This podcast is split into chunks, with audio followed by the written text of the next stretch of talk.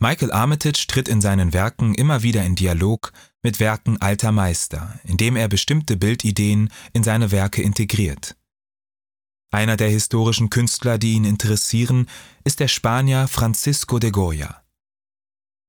Eine Radierung Goyas mit dem Titel Disparate Ridicolo Lächerliche Torheit, entstanden um 1820, zeigt eine Gruppe von Figuren auf einem großen Ast. Bitte schauen Sie dafür jetzt auf das Display Ihres Audioguides. Unverkennbar sind die Parallelen zwischen diesem Motiv und Michael Armitages Fourth Estate. Zugleich gibt es auch einen Zusammenhang auf der inhaltlichen Ebene.